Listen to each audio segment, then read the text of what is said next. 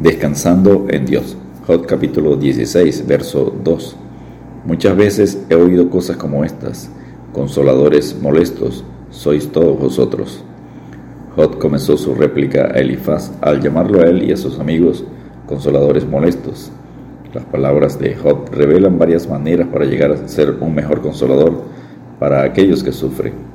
Número uno, no hable solo por hablar. Número 2. No dé sermones al dar respuestas amables. Número 3. No acuse ni critique. Número 4. Póngase en el lugar de la otra persona. Número 5. Ofrezca ayuda y aliento. Y número 6. Pida a Dios que su gracia lo ayude.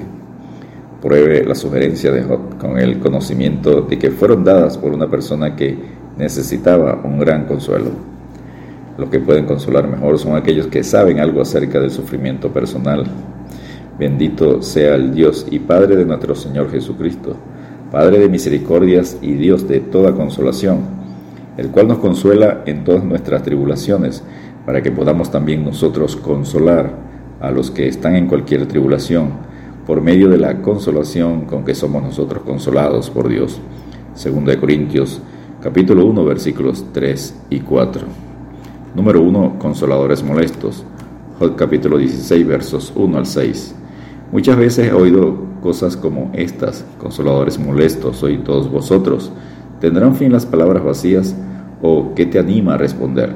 Jod capítulo 16, versos 2 y 3. Jod estaba disgustado por los discursos molestos, palabras vagas y vacías de sus amigos. ¿Por qué respondes así, Job? Las personas carentes de la gracia de Dios no entienden nada a menos que usted le responda también con dureza. Por eso, a veces usted tiene que darle con la verdad un buen golpe verbal en su cerebro. La verdad neutraliza la verborrea vaga, difusa y complaciente que muchas veces caracteriza a muchos de los clichés religiosos. La verdad duele, pero como decía Juan Hoss, prefiero herirlos con la verdad que matarlos con la mentira. Hawk dice a sus amigos que si estuviera en su lugar hablaría palabras de consuelo para aliviar su dolor, pero yo os alentaría con mis palabras y la consolación de mis labios apaciguaría vuestro dolor. Job 16.5. La palabra de Cristo mora en abundancia en vosotros, enseñándoos y exhortándoos unos a otros en toda sabiduría, cantando con gracia en vuestros corazones al Señor con salmos e himnos y cánticos espirituales. Colosenses 3:16. Número 2. Un hombre angustiado. Job 16, versos 7 al 17. Jod volvió a lamentarse por el tormento que estaba sufriendo a manos del Todopoderoso. Pero ahora tú me has fatigado, has asolado toda mi compañía. Jod 16.7. Se encontraba fatigado y asolado, debilitado por la agonía, estaba desesperado porque por un lado sus hijos y sirvientes, toda mi compañía había muerto, y por el otro estaba físicamente demacrado. Dijo a Dios, tú me has llenado de arrugas, testigo es mi flacura. Jod 16.8 acusa a Dios de haberlo desmenuzado, despedazado y entregado a sus enemigos para que se burlaran de él. Dice de Dios, próspero estaba y me desmenuzó, me arrebató por la cerviz y me despedazó, y me puso por blanco suyo. Jod 16, 12. Sus lágrimas hicieron que su rostro quedara inflamado con el lloro, y su angustia hizo que sus párpados quedaran entenebrecidos y ojerosos. A pesar de todo ello, no había iniquidad en las manos de Jod, él no era violento como Elifaz había sugerido en Jod 15:20, y su oración era pura y sin motivos egoístas. Jod 16, versos 16 y 17. Así que su sufrimiento era inexplicable. ¿Por qué estaba en tal tormento si no era un impío? Lo que más lo angustiaba era que clamaba a Dios y no respondía. Número 3. Un hombre desesperado. Jod capítulo 16, verso 18 hasta capítulo 17, verso 5. Mi aliento se agota, se acortan mis días y me está preparado el sepulcro. No hay conmigo sino escarnecedores, en cuya amargura se detienen mis ojos.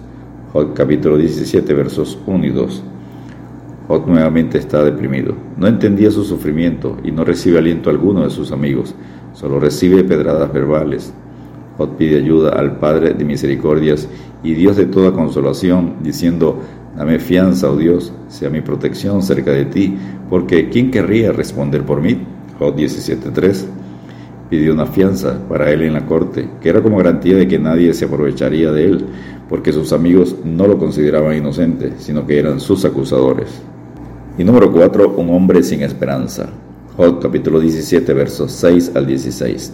Él me ha puesto por refrán de pueblos, y delante de ellos he sido como tamboril. Job 17, 6. La gente se burlaba de Job y hablaba de él como si fuera un refrán, un proverbio. Además, le escupían en el rostro, un acto por demás insultante y aborrecible. También lo va a decir en Job 39 y 10.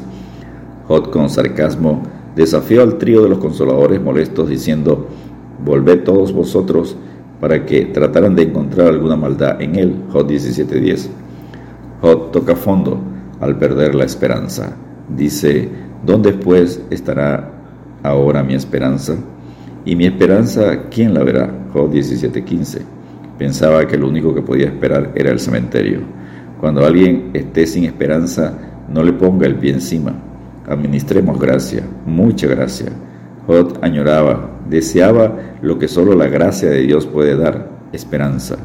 Bendito el Dios y Padre de nuestro Señor Jesucristo, que según su grande misericordia nos hizo renacer para una esperanza viva, por la resurrección de Jesucristo de los muertos, para una herencia incorruptible, incontaminada e inmarcesible, reservada en los cielos para vosotros.